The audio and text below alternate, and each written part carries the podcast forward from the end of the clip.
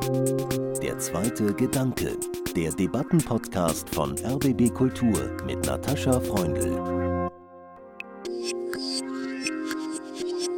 Wenn man diese Bilder gesehen hat, verliert man auch die Hoffnung, dass ein normales Leben weiterhin möglich ist. Also wie lebt man überhaupt nach dem, was man gesehen hat? Und klar, dieses Gefühl hat damit zu tun, dass ich aus der Gegend komme, dass ich mit dem Land tief verbunden bin. Aber desto wichtiger ist es auch, dem so Widerstand zu leisten, dem, was man gesehen hat. Die Straßen sind zum Teil immer noch dieselben. Sogar die Militärtechnik ist zum Teil gar nicht mal so anders. Und deshalb ist es natürlich so, dass viele Bilder dem ähneln, was wir aus dem Zweiten Weltkrieg kennen. Aber ich glaube, man darf es sich dann nicht so einfach machen und sagen, naja, das hat ja damit wieder nichts zu tun. Man kann es für eine Pflicht halten, Fotos zu betrachten, auf denen Grausamkeiten und Verbrechen festgehalten sind. Man sollte es in jedem Falle für eine Pflicht halten, darüber nachzudenken, was es heißt, solche Bilder zu betrachten und wie es um die Fähigkeit bestellt ist, sich das, was sie zeigen, tatsächlich anzueignen. Das schrieb die US-amerikanische Autorin Susan Sontag vor 20 Jahren in ihrem Essay Das Leiden anderer betrachten. Ein Titel, der wieder hochaktuell ist und Denkstoff für diese Folge von Der zweite Gedanke, zu der ich Sie herzlich begrüße. Ich bin Natascha Freundl und es sind die Bilder aus Kharkiv, Berdjansk, Mariupol und Butscha, über deren Wirkung ich heute sprechen möchte. Fotos und Videos des brutalen Kriegs, den Russland gegen die Ukraine führt und die uns, die anderen, auf allen Bildschirmen heimsuchen. Können wir das, was sie zeigen, uns wirklich aneignen und vor allem, wie sollen wir darauf reagieren? Ich freue mich sehr darüber, gemeinsam nachzudenken. Und zwar mit der Journalistin und Dokumentarfilmerin Inga Pilipczuk, die in Kiew aufgewachsen ist und in Berlin lebt und uns jetzt zugeschaltet ist. Hallo Inga. Hallo, hallo Natascha. Wir kennen uns seit einer deutsch-polnischen Journalistenreise nach Kiew. Das war 2018. Da ging es um fünf Jahre nach dem Euromaidan. Und Inga hat diese eindrucksvolle Reise geleitet. Daher duzen wir uns und auch mit meinem zweiten Gast haben wir beschlossen, dass wir uns duzen, auch wenn wir uns noch nicht so gut kennen. Misha Gabovic ist hier bei mir direkt im RBB-Studio in der Masurenallee. Er ist Historiker und Soziologe, Mitarbeiter am Potsdamer Einstein-Forum und er forscht über Gedenkpraktiken und Protest im postsowjetischen Raum. Herzlich willkommen. Danke. Hallo. Ich habe seit Kriegsbeginn mehrere Social-Media-Kanäle abonniert. Ich bekomme ständig Nachrichten, Fotos und Videos. Zum einen aus Saporizhia, weil da meine Verwandten leben. Dann aber auch vom Account des Kiewer Bürgermeisters Vitali Klitschko, von der ukrainischen Regierung, von Flüchtlingsnetzwerken. Mich würde interessieren, wie informiert ihr euch und wie geht ihr mit dieser Flut an Nachrichten, Bildern und Videos um, Inga? Ja, ich versuche, wie viele anderen jetzt heutzutage meine Nachrichten etwas eingeschränkt zu konsumieren, also nicht die ganze Zeit, weil ansonsten, glaube ich, kann man gar nicht arbeitsfähig bleiben und mental gesund auch nicht. Also ich gehe bis zu dreimal am Tag in Telegram-Gruppen, die ich abonniert habe. Sind auch offizielle teilweise Gruppen, zum Beispiel der Kiewer Stadtverwaltung, mhm. äh, weil mich schon sehr interessiert, was in Kiew direkt passiert. Dann zum Beispiel ukrainische Medienplattformen, so wie Babel oder Suspilne, das ist so die öffentlich-rechtlicher Plattform in der Ukraine und die haben alle Telegram-Channels, wo dann tatsächlich auch Nachrichten kommen. Mhm. Das ist sehr schwer, die zu konsumieren, weil tatsächlich in diesen Gruppen sieht man das ja sofort, was überall in der Ukraine passiert. Es ist immer irgendwo ein Luftalarm, es ist immer irgendwo gerade eine Rakete gekommen oder irgendeine Provokation aufgedeckt wurde von der russischen Armee. Also es gibt eigentlich praktisch gar keine guten Nachrichten jetzt in diesen Gruppen. Naja, vielleicht mhm. ab und zu ein Video von äh, Präsident Zelensky oder eine Äußerung von einem ausländischen Politiker oder so. Oder auch von Hunden, die gerettet wurden, zum Beispiel aus genau. Bucha, habe ich gestern gesehen. Misha, mhm. wie gehst du mit den Nachrichten um und den Bildern? Ja, ich muss zugeben, ich habe viel größere Schwierigkeiten als Inga, mich da auszuklinken und abzuschalten. Also ich bin eigentlich wirklich von morgens bis abends online und, und lese alles Mögliche. Und mein Impuls ist, zu versuchen, ähm, Dinge zu sortieren, einzuordnen, Listen zu erstellen, um auch anderen es zu erleichtern, sich über bestimmte Themen oder bestimmte Orte zu informieren. Und das macht es für mich dann auch einfacher. Also, dass ich versuche wirklich mich nicht einfach passiv beschallen zu lassen, sondern in diese Flut, soweit es geht, einzutauchen und sie irgendwie zu ordnen. Ja, also zum Beispiel sammle ich mit einem ukrainischen Kollegen zusammen Fotos und Informationen darüber, was jetzt mit Denkmälern passiert in der Ukraine, weil das auch vorher schon mein Thema war. Oder ich erstelle Bibliografien oder Listen von Informationskanälen und so versuche ich damit umzugehen, aber ich kann nicht sagen, dass es mir wirklich gelingt und dass es mich selbst zufriedenstellt, wie, wie ich das mache. Also ich bin dem schon auch ein bisschen ausgeliefert. Ich möchte nochmal auf den Titel des Essays von Susan Sonntag zu sprechen kommen, das Leiden anderer betrachten. Und ich frage mich, wer sind die anderen, wenn wir jetzt mal über uns sprechen? Und welchen Einfluss hat die persönliche Nähe beim Betrachten von Kriegsleid? Ich habe Familie in Saporizhia, in dieser Industriestadt in der Ostukraine, die noch weitestgehend verschont ist. Inga, du bist in Kiew geboren und aufgewachsen. Du hast auch deine Mutter aus Kiew jetzt nach Berlin gebracht, habe ich gehört. Ja. Misha, du bist äh, ganz eng mit Russland, der Ukraine und auch Belarus verbunden, sowohl persönlich als auch beruflich. Wie schätzt ihr die Rolle der persönlichen Nähe zu diesem Krieg ein? Also ich muss zugeben, bei mir hat sich da seit Kriegsbeginn einiges verschoben. Denn ähm, ich war tatsächlich zwar in den letzten Jahren vielleicht sogar mehr in Belarus und in der Ukraine als in Russland, auch mm, im Zusammenhang mit meinen Forschungen. Und ich habe vor allem von ukrainischen Kolleginnen und Kollegen unglaublich viel gelernt, was auch meine Vorstellungen über Geschichte zum Beispiel einfach verändert hat. Aber ich muss zugeben, dass ich natürlich ältere und wahrscheinlich doch engere Kontakte nach Russland hatte bis jetzt. Und das hat sich verschoben. Natürlich bin ich weiterhin in Kontakt mit vielen Freunden. Sehr viele von ihnen haben jetzt Russland auch verlassen müssen, zum Teil wirklich über Nacht. Aber ich merke, dass es für mich im Moment einfach sehr viel wichtiger ist, mit Menschen in der Ukraine in Kontakt zu bleiben, auch in täglichem Kontakt zu bleiben. Das heißt, es entsteht da auch eine neue Nähe. Also es ist keine bewusste Entscheidung. Es ist wirklich dieses Gefühl, dass das die Menschen sind, die das jetzt am eigenen Leib verspüren und die auch wirklich direkt vom Krieg betroffen sind und darunter leiden. Und denen muss jetzt einfach meine Aufmerksamkeit gelten. Und ich versuche natürlich allen zu helfen, die sich an mich wenden, ganz egal, wo sie herkommen. Und da gibt es natürlich auch ganz komplizierte, verschränkte Biografien, Menschen, die in allen drei Ländern zu Hause sind und auch in anderen. Aber meine Aufmerksamkeit gilt doch jetzt wirklich in allererster Linie der Ukraine, ganz unabhängig davon, wie vorher meine Kontakte waren. Inga, du lebst seit vielen Jahren in Berlin, aber hast auch immer wieder Zeit in Kiew verbracht, als Reporterin, auch als Reiseleiterin. Ich ertappe mich selber, und ich habe nie in der Ukraine gelebt. Ich bin in Deutschland aufgewachsen, aber habe eben familiäre Beziehungen dorthin, sehr enge Menschen dort dass ich mich zum Teil fremd gefühlt habe in meiner deutschen Umgebung seit Kriegsbeginn, einfach weil die Reaktionen so unterschiedlich waren. Wie ging dir das und wie geht es dir in Berlin, wenn du mit Freunden sprichst, die keine persönliche Beziehung zur Ukraine haben? Ja, ich lebe seit 13 Jahren jetzt in Berlin. Seit der Maidan-Revolution 2014 war ich tatsächlich regelmäßig in der Ukraine und manchmal auch ein halbes Jahr zum Beispiel, also fast die Hälfte meiner Zeit. Und natürlich ist der Krieg, die Invasion vom 24. Februar ein großer Schock für mich gewesen, obwohl ich ja eben seit 2014 diesen Krieg auch beobachte. Ne? Der Krieg hat früher angefangen.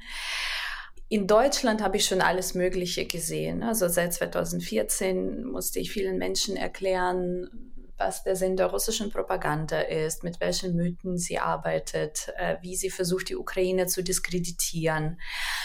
Insofern am 24. Februar diesen Jahres, als diese absolut brutale Attacke auf mein Land, auf mein Heimatland passierte, war es interessanterweise zum ersten Mal so, dass ich das Gefühl hatte, ich muss niemanden mehr überzeugen. Mhm. Jetzt sehen Sie doch alle. Mhm. Jetzt sehen Sie, was passiert, dass wir Menschen, die schon früher sehr kritisch Russland gegenüber waren und darauf versucht haben, aufmerksam zu machen, was dort passiert, Recht hatten. Und das waren so mein Gefühl der ersten Tage. Und ich habe tatsächlich auch sehr viel Solidarität gespürt von allen möglichen Menschen, äh, die ich in Berlin kenne, in Deutschland kenne, aber auch von überall, aus allen möglichen Ländern, äh, habe ich sehr viele Nachrichten bekommen, Solidaritätsbekundungen, Angebote, Hilfe zu leisten und so weiter. Inzwischen, also jetzt sind wir einen Monat, über einen Monat jetzt schon in diesem wirklich sehr brutalen und grausamen Krieg merke ich, dass wieder der Diskurs ein bisschen wankt, dass die russische Propaganda irgendwo hier wieder ankommt und irgendwo auch politische Entscheidungen ausbremst. Also es ist nicht nur die russische Propaganda, es ist natürlich auch das deutsche Bedürfnis nach Komfort, Gemütlichkeit. Also ich spreche jetzt von, ja, dass es im Moment noch nicht möglich ist, ein Gasembargo zu verhängen und, und so weiter. Das sind so Entscheidungen, die teilweise entweder nicht stattfinden oder zu spät kommen. Also das haben wir auch im Falle von den Waffenlieferungen gesehen.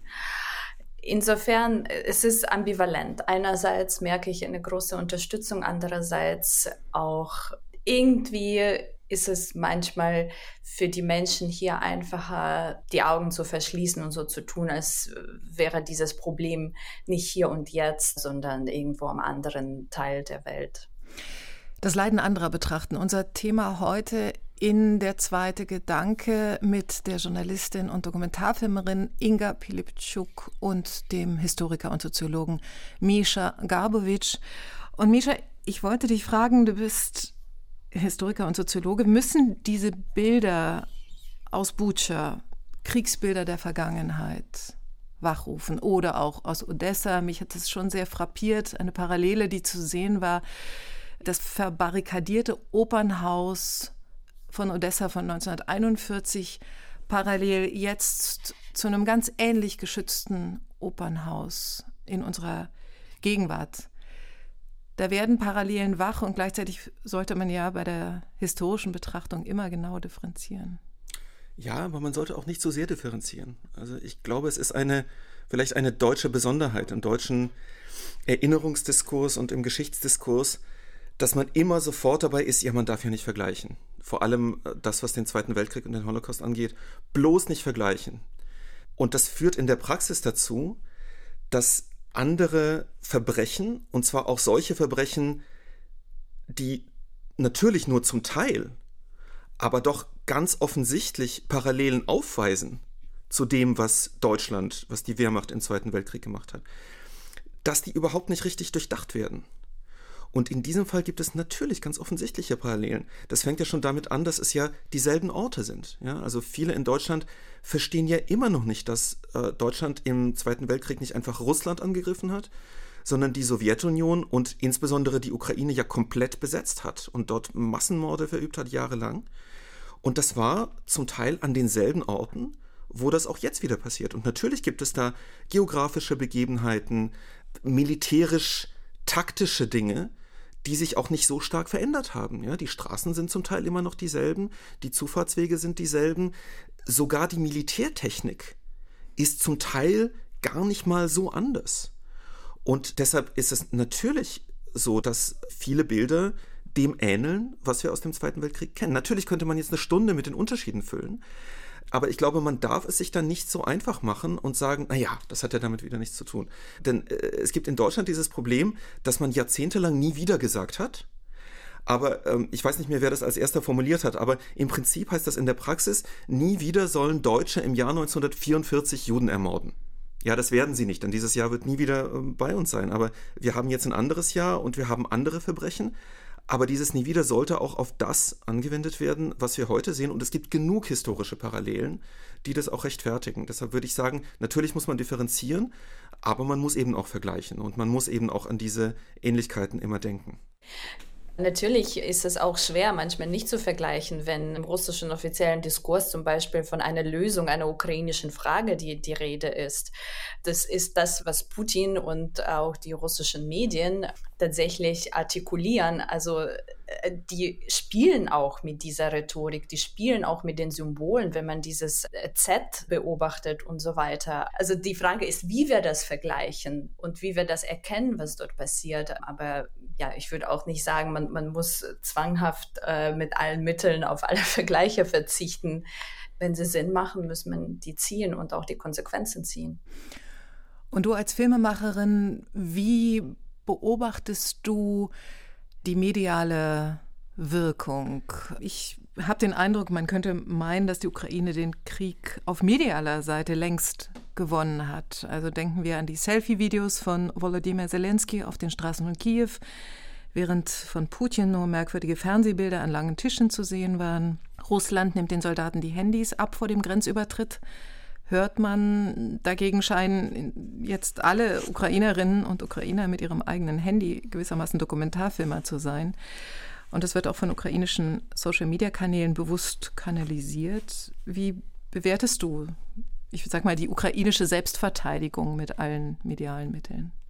Also viele waren, glaube ich, überrascht von dem Auftritt von Volodymyr Zelensky am Anfang plötzlich hatte man einen ukrainischen Präsidenten da, äh, für den man sich nicht mehr schämt, sondern sogar ein bisschen stolz ist. Und das hat natürlich, glaube ich, auch diesen Krieg in gewisser Weise beeinflusst. Ich muss auch bei mir sagen, also in den ersten Tagen, wo alles so furchtbar hoffnungslos erschien, also jetzt aus meiner Berliner Wohnung, während ich noch Sorgen um meine Mutter in Kiew hatte und um meine anderen Verwandten und Freundinnen auch in anderen Städten, wie zum Beispiel in Mariupol, dann waren diese Videos von Zelensky auch für mich ein bisschen eine Ermutigung, äh, nicht aufzugeben, weil es klar war, dass der Präsident noch da ist, wie er das ständig wiederholt hat und nicht flieht und auch ne, so das Angebot von der US-Regierung ins Exil zu gehen auch abgelehnt hat. Was die anderen Sachen betrifft, also ich glaube, es liegt in diesem Krieg sehr an der Oberfläche, dass Russland mit allen Mitteln versucht, die Freiheit zu unterdrücken. Also es war ja schon in der russischen Bevölkerung jahrelang die Tendenz, die Proteste wurden unterdrückt, der Staat wurde immer autoritärer, die Distanz wurde immer größer, die Zivilgesellschaft wurde kaputt gemacht äh, und so weiter. In der Ukraine haben wir eine andere Tendenz gesehen, die Zivilgesellschaft hat sich entwickelt, die Freiheit war immer mehr da, also egal, ob wir jetzt auf die Digitalisierung schauen oder die Clubkultur, also überall war eine neue Freiheit zu finden.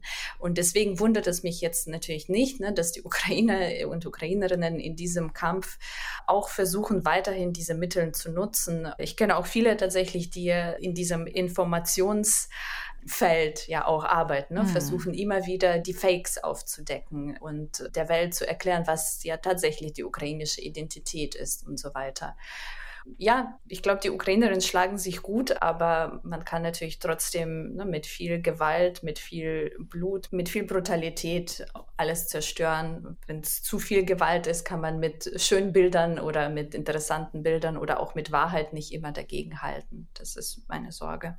Misha, du hast den Kopf geschüttelt. Ich bin da leider sehr viel pessimistischer, denn ich denke, wenn wir drei das Gefühl haben, dass die Ukraine im medialen Raum überlegen ist, hat es sehr viel damit zu tun, dass wir ja ohnehin mehr oder weniger verstehen, was da passiert.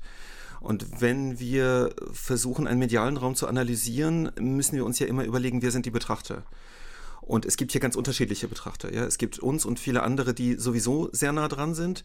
Es gibt Menschen, die gegenüber der Ukraine bereits eine bestimmte Sympathie haben in dieser Situation, aber weit weg sind und die kann man vielleicht mit solchen Bildern äh, oder auch mit Memes oder irgendwelchen anderen medialen Strategien erreichen. Aber dann gibt es eben auch noch viele, viele andere Betrachter. Also zum einen die Menschen in Russland. Und Susan Sonntag sagt ja auch ganz richtig in ihrem Essay, ein Bild allein sagt noch gar nichts aus. Es hängt ganz viel davon ab, was man dazu schreibt, ja, wie man es beschreibt. Und in Russland ist es eben so, viele verweigern sich dem Betrachten einfach und schauen sich das überhaupt nicht an.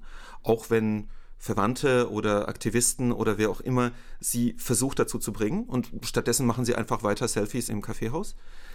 Oder aber Sie sehen diese Bilder eben mit anderen Beschreibungen, ja, und auch wenn Sie das irgendwo im Inneren vielleicht nicht glauben, dass diese Bilder gestellt sind oder sowas, ist es für Sie einfach emotional und psychologisch einfacher zu sagen, ja, das, also alle lügen ja. Es ist Krieg, es gibt Ideologie auf beiden Seiten, irgendwie werden auch die sicher lügen. Und dann gibt es noch ein riesiges Publikum, außerhalb der westlichen Staaten. Und das dürfen wir nicht vergessen. Ich bin auch in Kontakt mit Kollegen in Südafrika, in Brasilien, in China. Dort sieht diese mediale Sphäre ganz, ganz anders aus. Und ich denke, dort ist dieser Informationskrieg überhaupt nicht gewonnen. Äh, da gibt es ähm, sehr großen Einfluss aus Russland, weil auch ja viele Propagandakanäle aus Russland dort anders als im Westen nicht gesperrt sind. Und es zum Teil auch solche Kanäle gibt, die wir hier überhaupt nicht mitbekommen. Zum Beispiel gibt es einen eigenen BRICS-Fernsehsender.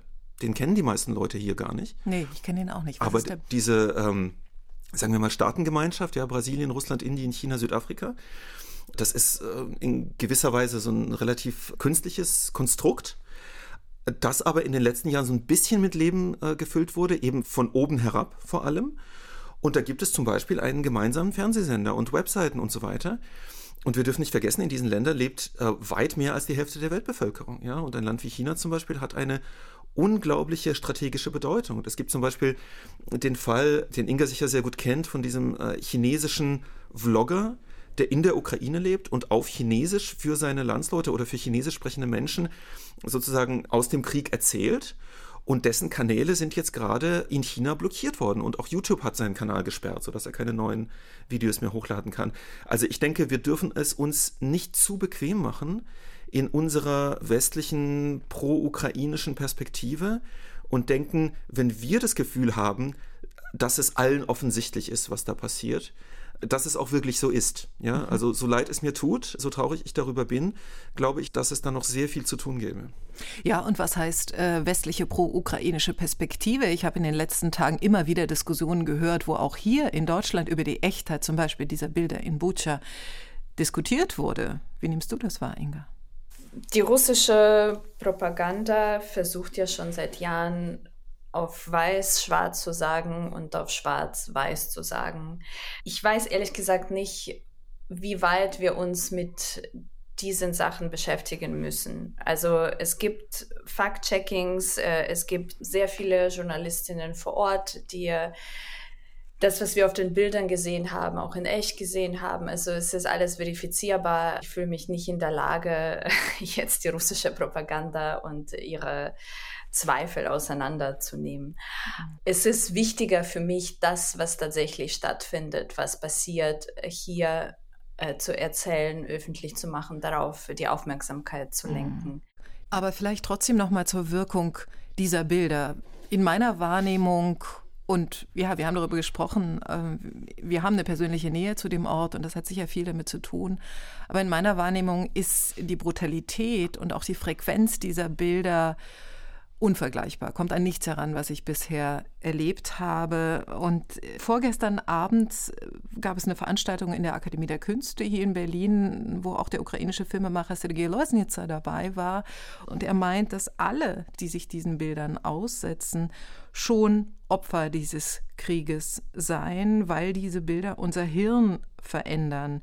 Und auch deshalb müsse er so schnell wie möglich beendet werden. Wie siehst du das, Inga? Hm, ja, ja, klar verändern sie uns. Sie verändern uns, äh, sie verändern auch die Menschen vor Ort natürlich. Also ich muss auch sagen, also nachdem die Bilder aus Bucha, Irpin und anderen kleinen Orten in der Nähe von Kiew äh, erschienen sind vor ein paar Tagen, also ich habe auch einen sehr schlechten emotionalen Zustand gehabt und ich glaube, dass die Bilder tatsächlich auch ihren Einfluss darauf hatten, wie ich mich gefühlt habe und ich glaube, das ist tatsächlich auch die Strategie im Krieg, die die russische Seite jetzt im Moment vertritt, ne? so mit so viel Brutalität wie möglich den Gegner auch äh, tatsächlich platt zu machen ne? und so diese Art irgendwie aller Lebenskraft äh, zu berauben und auch dem Willen weiterzukämpfen und Widerstand zu leisten, weil wenn man diese Bilder gesehen hat, verliert man auch die Hoffnung dass ein normales Leben weiterhin möglich ist. Also das ist meine Frage, wie lebt man überhaupt nach dem, was man gesehen hat? Äh, und klar, dieses Gefühl hat damit zu tun, dass ich aus der Gegend komme, dass ich mit dem Land tief verbunden bin. Wahrscheinlich wären die gleichen Bilder aus irgendeinem anderen Land stammen, würden sie mich weniger erschüttern. Aber desto wichtiger ist es auch, dem so Widerstand zu leisten, dem, was man gesehen hat, weil irgendwo haben sie auch diesen Zweck, dass sie so grausam sind, dass die Menschen einfach aufgeben. Aber noch ähm, furcht, also das heißt, also man kann ja nicht vergleichen, was, was wie furchtbar war, aber ich weiß noch zum Beispiel am 3. März habe ich die ersten Bilder aus Mariupol gesehen, die nicht so viel Aufmerksamkeit in den Medien hatten. Also es waren einfach Bilder von der Mariupoler Stadtverwaltung, die meine Freunde und Freundinnen an mich geschickt haben mit einem Aufruf, bitte teilt das irgendwo in, in Europa, damit die Menschen sehen, was hier passiert. Und da waren auch schon tote Menschen auf, auf der hm. Straße und äh, ich wusste nicht, wie ich damit umgehen soll. Soll ich das wirklich so teilen oder soll ich das beschreiben oder was diese Bilder in anderen auslösen würden. Würden sie eher den Wunsch auslösen, sich eher zur Seite zu bewegen und nicht dorthin zu gucken oder würden sie eher Empathie auslösen? Da habe ich auch keine, also ich glaube, ich habe tatsächlich sie damals nicht veröffentlicht, aber das waren so meine ersten schrecklichen Bildererlebnissen aus diesem Krieg. Susan Sonntag hat ja in diesem späten Essay Das Leiden anderer betrachten ein Umdenken bei sich selbst erklärt. Sie hatte in den frühen Essays über Fotografie noch die These, weit verbreitete These vertreten, dass sehr, sehr viele brutale Bilder zur Abstumpfung führen, dass man sich daran gewöhnt, dass man dann das so hinnimmt. Und dann quasi kurz vor ihrem Lebensende hat sie geschrieben, dass es nicht die Häufigkeit solcher Kriegsbilder ist, sondern die Passivität. Also sie schreibt da, Menschen können für Schrecken unempfindlich werden, weil sie den Eindruck gewinnen, dem Krieg, jedem Krieg sei kein Ende zu machen. Mitgefühl ist eine instabile Gefühlsregung, es muss in Handeln umgesetzt werden, sonst verdorrt es.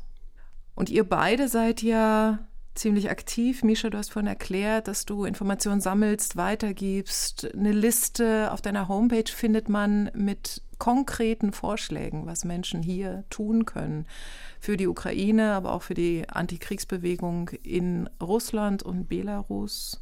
Wo engagiert ihr euch gerade besonders? Also wir gehen in die siebte Kriegswoche. Ihr habt jetzt auch bestimmte Erfahrungen schon gesammelt. Was geht, was geht nicht so gut?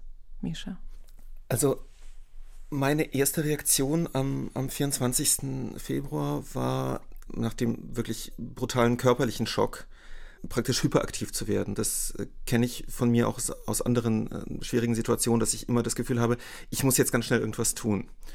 Und diese Liste zum Beispiel hatte ich auch wirklich in den ersten Stunden zusammengestellt, weil ich das Gefühl hatte, ich muss jetzt irgendwie meine Gedanken sammeln und auch aktiv werden. Und in den ersten Tagen habe ich also wann immer ich körperlich dazu in der Lage war, und das war nicht, nicht immer, versucht wirklich alles zu machen, also alles gleichzeitig.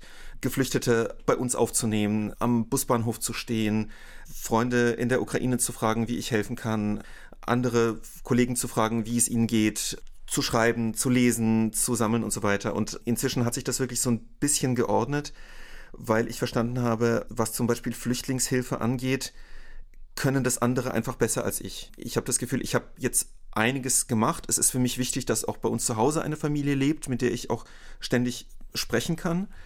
Und ich versuche da auch weiter zu helfen, aber es gibt Leute, die einfach mehr Erfahrung auf dem Gebiet haben und die besser darin sind, jemanden an die Hand zu nehmen und bestimmte Behördengänge zu erledigen und so weiter. Und deshalb habe ich mich inzwischen doch wieder ein bisschen mehr darauf verlegt, in der wissenschaftlichen Community aktiv zu werden. Also ähm, ich habe am Anfang des Gesprächs ja einen äh, ukrainischen Kollegen angesprochen, mit dem ich äh, zusammenarbeite, mit dem ich auch vor dem Krieg schon zusammengearbeitet habe. Und als ich ihn gefragt habe, ja, wie kann ich denn helfen? Und ich muss dazu sagen, er lebt unter russischer Besatzung im Moment. Also er lebt in einer Region, die von russischem Militär kontrolliert wird. Er sagte, ja, für uns ist es sehr wichtig, dass wir das Gefühl haben, wir sind weiterhin Teil der, der internationalen hm. Community. Und es wäre schön, wenn du mir helfen könntest, Vorlesungen zu organisieren. Und wir haben dann so eine Art äh, zehntägige ja, wissenschaftliche Luftbrücke veranstaltet mit äh, täglichen Vorträgen von Wissenschaftlerinnen und Wissenschaftlern, äh, zum einen aus anderen Teilen der Ukraine und zum anderen aus anderen Ländern, die also auf Englisch oder auf Ukrainisch Vorträge gehalten haben für die Studierenden und Dozenten in dieser Stadt was auch ganz klar einen, einen wichtigen Effekt hatte. Ja, also man hat, man hat wirklich gesehen, dass es für die Menschen unglaublich wichtig war, das Gefühl zu haben, sie werden ernst genommen, man, man spricht mit ihnen auf Augenhöhe, man diskutiert mit ihnen, man fragt auch, äh, was, was sie denken, nimmt sie ernst. Solche Projekte, also zum Beispiel auch über eine Arbeitsgruppe, die ich mitgegründet hatte vor, vor einer Weile, sammeln wir, wie viele andere jetzt auch, Informationen über äh, Fellowships, die es gibt, über Möglichkeiten, Wissenschaftlerinnen und Wissenschaftlern zu helfen. Für mich ist es im Moment ein, ein sehr, sehr wichtiges Anliegen, dass nicht nur Stipendienprogramme im Ausland geschaffen werden, sondern auch finanzielle und andere Hilfe in der Ukraine ankommt. Denn man muss immer wieder daran erinnern, dass ja die allermeisten Menschen, trotz des großen Flüchtlingsstroms, die Ukraine nicht verlassen haben. Mhm. Entweder weil sie es nicht können oder auch sehr viele, weil sie es nicht wollen. Und das betrifft sozusagen in meiner Welt eben auch große, große Teile der, der Wissenschaftslandschaft. Mit solchen Dingen verbringe ich jetzt sehr viel Zeit. Und Inga, wie ist es bei dir? Nach sechs Wochen Krieg und aktivem, vielleicht auch hyperaktivem agieren? Wo sagst du, das muss man jetzt tun? Man sollte auf keinen Fall damit aufhören, in Berlin und in anderen Städten Deutschlands und anderen EU-Ländern politische Forderungen zu stellen, auf die Demonstrationen zu gehen, Statements zu überlegen, weil ich glaube tatsächlich, dass die Regierungen doch auch sehr vom Willen der Menschen auch äh, beeinflusst werden und zum Beispiel jetzt im Fall von Gasembargo war das eher umgekehrt, dass die Regierung da irgendwie zu vorsichtig ist und die Bereitschaft der deutschen Bevölkerung schon da gewesen war. Aber ich finde, es lohnt sich auch weiter, diese Bereitschaft auszudrücken und das offen zu formulieren, dass Deutschland auch mehr machen kann, um der Ukraine zu helfen in diesem wichtigen Moment weil ansonsten ist dieser Krieg sehr lange nicht vorbei und Deutschland ist auch sehr mittendrin. Also man kann sehr viel Geflüchteten jetzt helfen, was auch großartig ist, dass Deutschland das macht. Aber solange wir den Kern des Problems nicht lösen und der Kern ist im Kreml, wird es nichts bringen. Und auch für Deutschland werden die Ausgaben nur noch größer sein und die Flüchtlingsströme und das Leiden äh, auf diesem Kontinent. Deswegen ist es mein Appell, in politische Richtung weiter aktiv zu bleiben. Was bei mir persönlich noch der Fall ist, so bei Aktivitäten, natürlich helfe ich auch den Geflüchteten. Viele von ihnen kenne ich persönlich und äh, es sind viele auch bürokratische Momente, mit denen ich jetzt beschäftigt bin. Das glaube ich auch, wird erstmal auch weiterhin so bleiben. Ich freue mich, wie die Ukrainer und Ukrainerinnen hier in Deutschland empfangen werden. Also oft ist es tatsächlich sehr warm und die Willkommenskultur ist groß. Aber wir sehen auch, zum Beispiel in Berlin gab es vor ein paar Tagen diesen äh, schrecklichen Autokorso mit äh, russischen Fahnen. Und das lässt viele sehr also macht sehr viel Angst, äh, ne? auch den Ukrainern, die jetzt gerade in Berlin sind und kommt sehr schlecht auch in der Ukraine selbst an. Also zum Thema mediale Bilder. Mhm. Ne? Man kann ja sagen, in Berlin ist es vielleicht kein großes Event gewesen, aber die Menschen in der Ukraine, ich habe äh, so viele Rückmeldungen gekriegt dazu, dass die Menschen dort das ein sehr schlechtes, sehr besorgniserregenden äh, Signal äh, wahrgenommen haben, dass diese Autos durch Berlin fahren und dass es möglich ist und dass mhm. der Aggressorstaat auf die Art und Weise aggressiv auch unterstützt wird und das mitten in Berlin. Also man braucht viele Signale, die das wiederum relativieren und zeigen, was tatsächlich hier die Stimmung ist. Und die Kulturwelt in Berlin kümmert sich zum Beispiel sehr und ist relativ aufgeregt über Friedenskonzerte, klassische Konzerte, an denen dann der ukrainische Botschafter beispielsweise nicht teilnehmen möchte, weil er in keinen Dialog momentan gehen möchte mit russischen Künstlerinnen und Künstlern. Wie beobachtest du das? Ich glaube, man muss es verstehen, dass äh, Deutschland äh, jetzt aus einer ganz besonderen Perspektive auf diesen Krieg schaut und diese Friedensrhetorik, die seit äh, dem Zweiten Weltkrieg in Deutschland sehr verbreitet ist, die hat ja ihre Gründe und ihre Wurzeln. Ne? Und das hat sehr viel mit Scham und Schuld und historischer Verantwortung zu tun. Aber ich glaube, es würde den Menschen in Deutschland gut tun, diese Perspektive auch mal abzulegen und zu versuchen, auf diesen Krieg aus der ukrainischen Perspektive zum Beispiel zu schauen, als ein Staat, der angegriffen wurde, äh, als ein Volk, das angegriffen wurde als Ukrainer und Ukrainerinnen. Wenn man sich das vorstellt, dass ein anderer Staat, der Nachbarstaat, der russische Staat, diesen Staat angegriffen hat im Namen der russischen Leute, vielleicht ist es schwer, sich da so sich hineinzufühlen, aber es ist tatsächlich dann für die meisten Ukrainer so, dass die Russen und die Russinnen und der russische Staat die Verkörperung des Bösen sind. Die sind die Verkörperung, die Angreifer.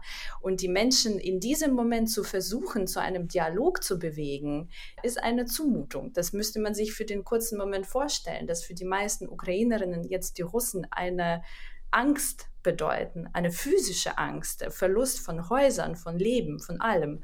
Deswegen, ich glaube, diese Friedensidee ist sehr schön, aber die passt leider überhaupt nicht in diese Zeit. Die ist naiv und vielleicht kann man irgendwann wieder sie beleben und äh, zu ihr zurückkehren und nochmal auswerten. Aber für diesen Moment sehe ich diesen Zwang als sehr unnötig, die Ukrainer mit Russen in einem Kontext unbedingt, äh, keine Ahnung, zum Singen, Sprechen äh, und so weiter zusammenzubringen zu wollen.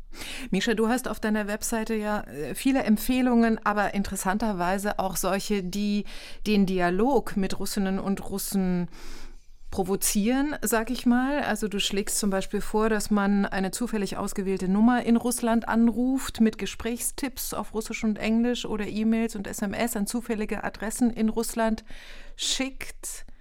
Ist das wirklich ratsam? Also ich muss dazu sagen, das ist ja äh, von den vielen Punkten, die ich aufgelistet habe, derjenige, bei dem ich selbst eine Einschränkung hinzugefügt habe. Denn es ging mir einerseits darum, alle möglichen Initiativen aufzunehmen und aufzulisten, von denen ich gehört habe, die ich kenne, die Menschen verfolgen.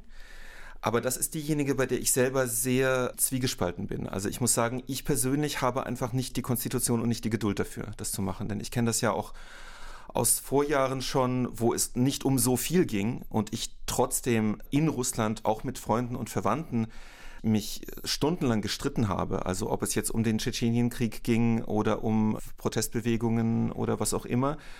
Und schon das war für mich sehr anstrengend, wenn Dinge, die mir völlig selbstverständlich erscheinen, plötzlich relativiert werden.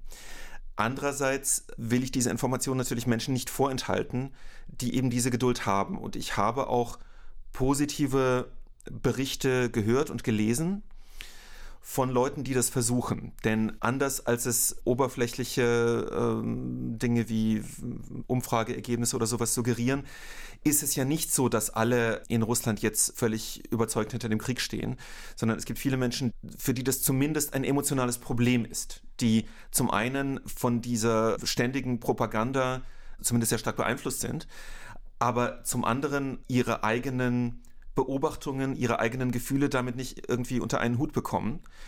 Und es ist natürlich langfristig sinnvoll, solche Menschen anzusprechen. Ja, denn es bringt leider nichts, jetzt einfach so zu tun, als seien alle Menschen in Russland auf immer verloren. Denn welche Konsequenz würde man denn daraus ziehen? Es gibt ja viele Menschen in Deutschland, die Kontakte nach Russland haben.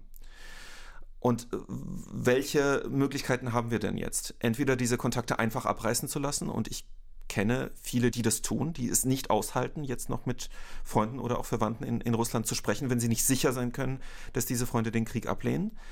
Und die andere Möglichkeit ist eben, dass man irgendwie versucht, nach Russland reinzuwirken. Also das mit den, mit den SMS halte ich ehrlich gesagt persönlich für wenig aussichtsreich. Aber Vorschläge, längere Gespräche zu führen, die können konstruktiver sein. Du hast 2013 im Surkamp Verlag ein Buch veröffentlicht äh, mit dem Titel Putin kaputt? Fragezeichen, Ausrufezeichen, Russlands neue Protestkultur. Das ist nun ein paar Jahre her, aber du forschst intensiv äh, zur Protestkultur, besonders in Russland. Wo steht die Protestkultur jetzt gerade? Ja, ich muss dazu sagen, ich habe in den letzten Jahren, in dem Maße, in dem ich mich mit dem Thema beschäftigt habe, eigentlich eher nach Belarus geschaut vor allem seit 2020 natürlich, als es dort diese enorme, enorme Protestbewegung gab, die ich auch für in gewissem Sinne bedeutsamer halte als das, was wir vorher in Russland gesehen hatten, auch weil die Risiken äh, für die Menschen größer waren. In Russland ist es natürlich zum einen schwer, denn ja, es protestieren Menschen, es sind äh, inzwischen über 20.000 schon verhaftet worden seit Beginn des Kriegs, weil sie eben demonstriert haben oder weil sie einfach, äh, ich weiß nicht, ein leeres Plakat in der Öffentlichkeit hochhalten. Das, diese Bilder haben ja wahrscheinlich auch die meisten schon gesehen. Und es ist gleichzeitig für mich sehr schwer, jetzt in, in Deutschland sitzend ähm, Leuten irgendwelche Ratschläge zu erteilen. Ihr müsst das und das tun. Und natürlich ist jeder, der jetzt auf die Straße geht oder der sich irgendwie gegen den Krieg äußert, unglaublich mutig. Andererseits, gerade im Kontrast jetzt nicht nur zur Ukraine, also über die Ukraine will ich gar nicht reden, weil die Menschen dort jeden Tag ihr Leben riskieren, aber selbst im Kontrast zu Belarus zum Beispiel. Belarus ist im Prinzip jetzt ein militärisch besetztes Land. Dort sind die Strafen seit 2020 erheblich drakonischer. Also dort wird systematisch gefoltert. Wirklich systematisch. Ja, und es gibt Tausende inzwischen, die in Belarus in Foltergefängnissen waren. Und trotzdem sind einige Menschen dort mutig genug, um zum Beispiel die Bahnverbindungen in die Ukraine zu kappen, um der russischen Armee eben die Möglichkeit zu entziehen, diese für Nachschublieferungen zu nutzen. Natürlich hat das alles mit lang gewachsenen strukturellen Unterschieden zu tun. Und natürlich ist es in Russland so, dass mehrere Wellen, also fast schon mehrere Generationen von Protestierenden jetzt in den letzten 10, 15 Jahren aus verschiedenen Gründen auf die Straße gegangen sind. Und jedes Mal mussten sie dann die Erfahrung machen, dass sie niedergeknüppelt werden, dass sie verhaftet werden, dass einige Menschen ins Gefängnis wandern, einzelne umgebracht werden. Und dass vor allem jetzt gerade in den letzten anderthalb, zwei Jahren alle gewachsenen Strukturen im Prinzip vernichtet werden. Ja, also die Antikorruptionsbewegung um Nawalny, die ich immer ziemlich skeptisch gesehen habe, die aber tatsächlich eine große äh, und, und wichtige Proteststruktur aufgebaut hat im ganzen Land, die ist völlig zerschlagen worden. Memorial, die wichtigste Nichtregierungsorganisation, sowohl auf dem Gebiet der äh, Erinnerung als auch auf dem Gebiet der Menschenrechte, existiert nicht mehr, formal nicht mehr. Das heißt, es fehlen die Strukturen. Und eines der Probleme der russischen Protestkultur, dass Menschen nämlich immer schon vereinzelt demonstriert haben. Ja, also jeder geht immer nur als Einzelner auf die Straße mit seinem eigenen Plakat und sieht sich eben nicht als Teil einer Organisation und arbeitet in den meisten Fällen nicht daran, horizontale Verbindungen zu schaffen. Das wird natürlich jetzt nochmal potenziert dadurch, dass die Versuche, die es gegeben hat, eben doch solche Verbindungen zu schaffen, dass die zerschlagen werden. Ja, und das ist schon eine sehr, sehr schwierige Lage jetzt im Moment. Also ich glaube, ein wichtiges Ereignis für die russische Protestkultur und so eine Falle war die Krim-Annexion, nachdem tatsächlich die russische Bevölkerung plötzlich sehr viel Unterstützung für, für Putin hatte. Also 86 Prozent im Juni 2014 und da ging irgendwie auch ein Riss durch die so sogenannte potenzielle Protestkultur und Opposition in Russland, so wie ich das wahrgenommen habe damals. Da hat sich leider gezeigt, was für Stimmungen es so generell und dass dieses äh, Großrussische da schon sehr gut ankam, leider auch bei vielen Oppositionellen damals. Wir wissen zum Beispiel, Boris Nemtsov ist, so, soweit ich weiß, der einzige berühmte russische Politiker, der etwas gegen die Krim-Annexion gesagt hat. Wir wissen, dass er dann ähm, ermordet wurde. Natürlich auch andere oppositionelle Politiker hatten es schwer. Also wir wissen, dass Nawalny auch vergiftet wurde und jetzt im Gefängnis sitzt. Aber selbst die, also selbst Nawalny zum Beispiel, war im Fall der Krim-Annexion eher sehr zurückhaltend. Ne? Er wollte auch die Krim nicht zurückgeben. Insofern hat leider diese Tendenz auch schon Geschichte, dass die Menschen jetzt nicht protestieren können, einfach in Russland. Also zum Teil natürlich vom, vom Kreml sehr lange befördert und die Zivilgesellschaft unterdrückt und gleichzeitig die Bevölkerung selbst, die Zivilgesellschaft war leider nicht aktiv genug in den letzten Jahren. Wenn wir nochmal auf das Thema das Leiden anderer betrachten, zurückgehen und uns daran erinnern, dass Bilder eben für sich selber nicht sprechen können. Sie können so oder so betrachtet werden. Was würdest du dir wünschen, Misha, mit welchem Wissen von hier aus diese Bilder gesehen werden? Da würde ich vielleicht auf etwas zurückkommen, was Inga angesprochen hat in Bezug auf die deutsche Öffentlichkeit. Ich glaube, es ist im Moment unglaublich wichtig, in Deutschland einfach ein Verständnis für die Ukraine und für die eigenständige Geschichte und Gesellschaft der Ukraine zu schaffen. Und zwar sowohl für die langfristigen Entwicklungen als auch für das, was sich in den letzten Jahren in der Ukraine getan hat. Und ich habe ganz stark den Eindruck, dass in Deutschland die Ukraine, aber auch viele andere Länder zwischen Deutschland und Russland immer noch nicht richtig ernst genommen werden. Also ich bin jetzt wie viele andere auch nicht zuletzt an Schulen unterwegs. Und ich habe bis jetzt relativ gute Erfahrungen gemacht, aber ein Kollege, der in Bayern das auch macht, hat geschrieben, auf irgendeiner Veranstaltung sei ein Mann gekommen, ein Erwachsener, kein Schulkind, und habe gesagt, ja, Ukraine, also bis vor kurzem gab es das doch gar nicht. Es haben doch alle immer nur über Russland gesprochen. Ja? Und ich glaube, selbst bei Menschen, die jetzt eine bestimmte Sympathie haben für die Ukraine, sitzt das immer noch ganz fest. Und es gibt einfach nicht dieses Verständnis dafür, was die Ukraine überhaupt ist, dass das ein eigenständiges Land ist, dass sich gerade seit den vielen Protestwellen, also das hat ja 1990 schon angefangen mit der Revolution auf Granit und dann die Orange Revolution, dann der Euromaidan und jedes Mal Versuche aus Moskau dazwischen zu funken und, und sich sozusagen das Land wieder unter den Nagel zu reißen, dass es da auch unglaubliche gesellschaftliche Verschiebungen gegeben hat. Und ich glaube, ein wichtiger Kontext neben vielen anderen ist eben dieser, dass man wirklich aufhört, zu denken, ja, irgendwie ist das ja alles gleich. Irgendwie ist das ja alles so ein großer postsowjetischer oder osteuropäischer Raum. Selbst der Spiegel berichtet bis heute unter der Überschrift Krieg in Osteuropa. Ja? Stellen wir uns vor, Spanien würde Portugal angreifen. Würden wir das Krieg in Westeuropa nennen? Also es gibt immer noch dieses Gefühl, es gibt da irgendwie so ein komisches, diffuses Osteuropa mit Menschen, die irgendwie einen Tick wilder sind als wir hier im Westen. Und irgendwie ist dort alles so ein großer Brei.